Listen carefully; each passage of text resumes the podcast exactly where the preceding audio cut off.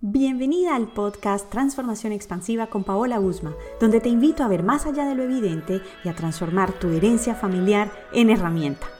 A partir de este momento, ábrete a ver más allá de lo evidente, a inspirarte, a cuestionar las ideas y creencias familiares y, por supuesto, a la toma de conciencia. A menudo se confunde el llorar con la debilidad, pero ¿y si hacerlo fuera un acto liberador? He escuchado a muchas mujeres excusarse cuando lloran. Lo he vivido como terapeuta, amiga, conocida y colega. Parece que llorar fuera un problema y se desconoce el poder sanador y liberador que las lágrimas tienen.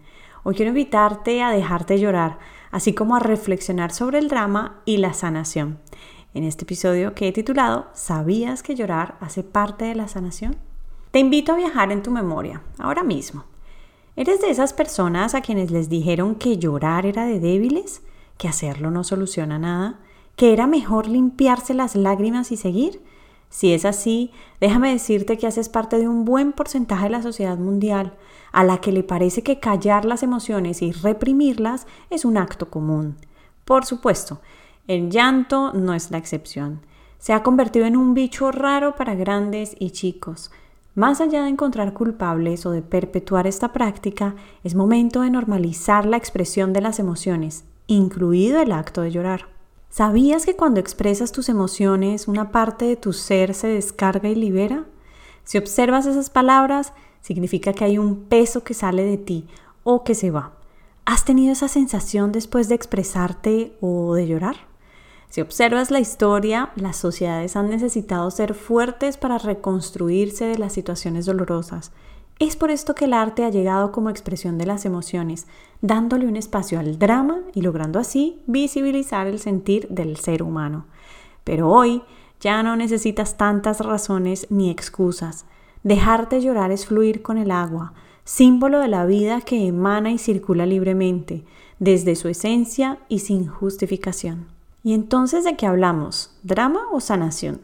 Como dicen por allí, ni muy muy ni tan tan. Hay una fina línea entre el llanto, ser sensible y apegarse al drama a través de los duelos abiertos.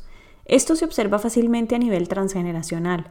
Existen familias que endiosan a sus seres queridos fallecidos, donde el proceso del duelo no se cierra con el paso de los años y bueno, recordar al ancestro se convierte en un drama sin fin.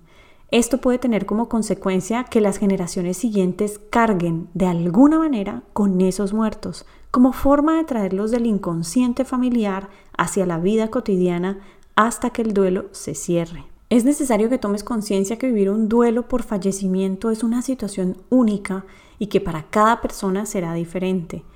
Para algunas el duelo se elaborará en un año y para otras, bueno, tomará más tiempo. En todo caso, realizar el cierre de ciclo es primordial. Incluso podría decirse que es cuestión de salud emocional. Además de esta, hay otras situaciones que también pueden tomarse como duelo sin cerrar. Es el caso de bancarrotas, separaciones, enfermedades, desapariciones, secuestros, y estas también merecen la importancia y atención dentro de la familia y de la sociedad.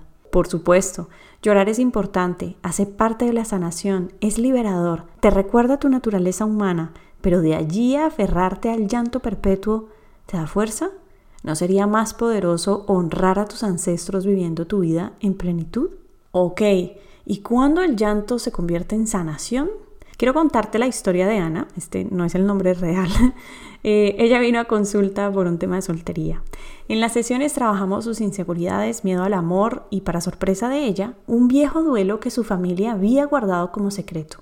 Su mamá había tenido una pérdida y esta permaneció oculta hasta que Ana inició el proceso conmigo. Su llanto fue profundo y dijo que sentía que salía de su alma, una vez pudo honrar a este hermano no nacido, tomó conciencia que durante muchos años había vivido entre la nostalgia y la melancolía. Tal vez era la forma en que su inconsciente le mostraba el intenso dolor que su familia guardaba. El caso de Ana es un ejemplo de los duelos transgeneracionales sin cerrar y de cómo llorar es un acto liberador y en este caso reparador. Llorar es sanación cuando suelta emociones enquistadas o atrapadas a través del tiempo tiene el propósito de renovar tu energía física y vital. Cumple la función de fluir con el ritmo de la vida y las emociones. cuenta con un principio y un fin. Lo contrario puede ser drama, victimismo o apego. Te conecta con tu esencia humana y espiritual.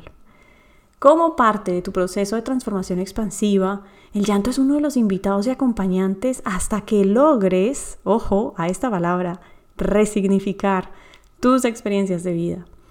Es un instrumento que te lleva a la metamorfosis tanto a nivel emocional como mental e incluso, agrego, espiritual. Entonces la pregunta para ti, ¿te atreves a vivir tu proceso de transformación expansiva? Me ha encantado hablarte y espero que este episodio te haya ayudado a comprender que llorar hace parte de la sanación. Estás sanando y si llorar hace parte de ella, bueno, ya sabes qué hacer. Te envío un abrazo. Chao. Este episodio ha terminado. Suscríbete para potenciar tu transformación, expansión y toma de conciencia. Ahora es tu turno. ¿Te atreves a transformarte?